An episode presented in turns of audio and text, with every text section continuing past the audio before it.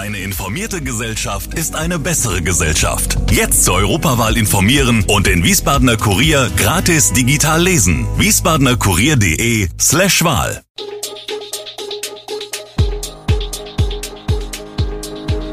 Gude, unser morgendliches News Update. Das Wichtigste aus Wiesbaden für Sie im Überblick. Guten Morgen aus Wiesbaden an diesem 29. Dezember. Daten zur Bevölkerungsentwicklung in Wiesbaden, die Situation auf den Intensivstationen und die Corona-Lage in Deutschland. Das und mehr gibt es heute für Sie im Podcast. Die hessische Landeshauptstadt wächst allerdings deutlich weniger als viele andere Städte und Kreise in der Region Rhein-Main. Wie sich die Bevölkerung entwickelt und wie sich Zuzüge und Wegzüge in den vergangenen Jahren gestaltet haben, ist Gegenstand einer jüngst veröffentlichten Analyse des Wiesbadener Amts für Statistik. Um 2,8 Prozent ist die Stadt Wiesbaden seit 2011 gewachsen.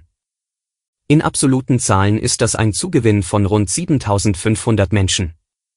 Das ist wenig, jedenfalls mit Blick auf die Wachstumsraten der anderen großen Städte wie Mainz, plus 8,7 Prozent, Darmstadt, plus 9,6, Offenbach, plus 13,4 und Frankfurt, plus 12,8. Selbst im Vergleich mit den Flächenkreisen in der Umgebung rangiert Wiesbadens Wachstum auf den hinteren Plätzen.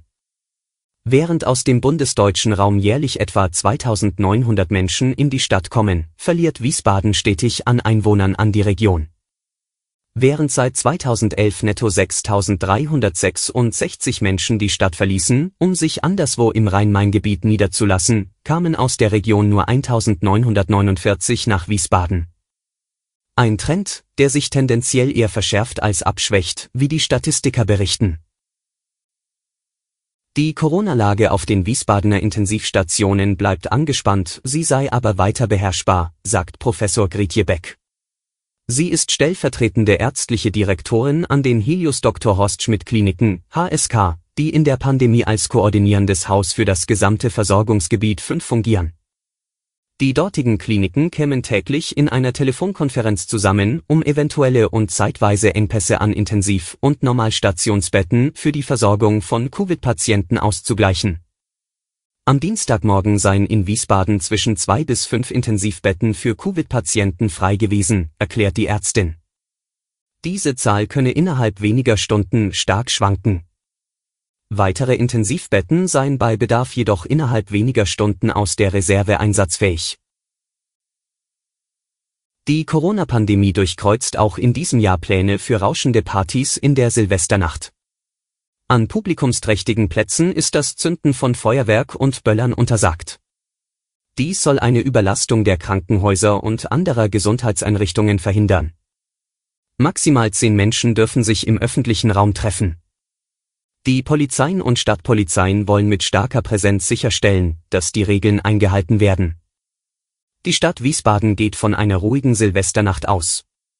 Bereits Silvester 2020-2021 sei sehr ruhig verlaufen. Mögliche Einsatzschwerpunkte der Polizei könnten eventuell rund um das Kurhaus in der Innenstadt oder in der Reisinger Anlage sowie im Kulturpark am Hauptbahnhof liegen. Diese Flächen zählen auch zu den Orten, an denen keine Feuerwerkskörper gezündet werden dürfen.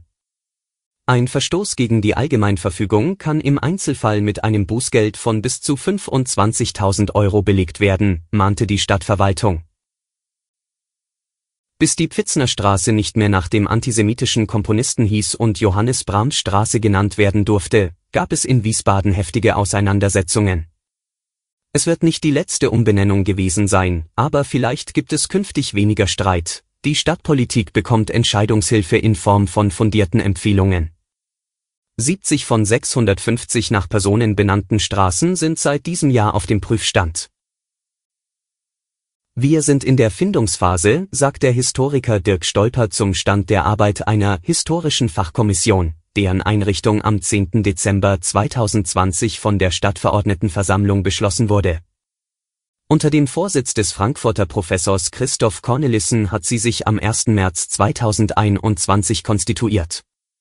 Neben Cornelissen gehören ihr die Professorin Sabine Mecking und Professor Eckhard Konze aus Marburg, Nadine Freund vom Institut für Zeitgeschichte, Professor Andreas Hedwig, Präsident des Hessischen Landesarchivs, Stadtverordnetenvorsteher Gerhard Obermeier und Peter Quadflieg als Leiter des Stadtarchivs an. Das Robert Koch Institut RKI hat am Mittwoch eine niedrigere bundesweite 7-Tage-Inzidenz als am Vortag veröffentlicht, allerdings mit der Einschränkung, dass die Daten aufgrund der geringen Test- und Meldeaktivitäten während der Feiertage ein unvollständiges Bild abgeben könnten.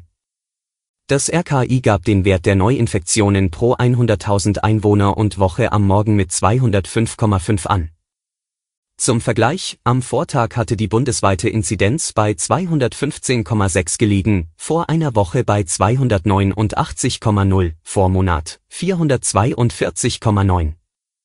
Die Gesundheitsämter in Deutschland meldeten dem RKI nun binnen eines Tages 40.043 Corona-Neuinfektionen.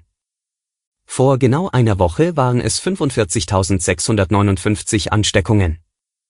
Deutschlandweit wurden den neuen Angaben zufolge binnen 24 Stunden 414 Todesfälle verzeichnet. Vor einer Woche waren 510 Todesfälle verzeichnet worden. Alle Infos zu diesen Themen und noch viel mehr finden Sie stets aktuell auf wiesbadener-kurier.de. Gude Wiesbaden ist eine Produktion der VRM von Allgemeiner Zeitung, Wiesbadener Kurier, Echo Online und Mittelhessen.de. Redaktion und Produktion die NewsmanagerInnen der VRM. Ihr erreicht uns per Mail an audio.vrm.de.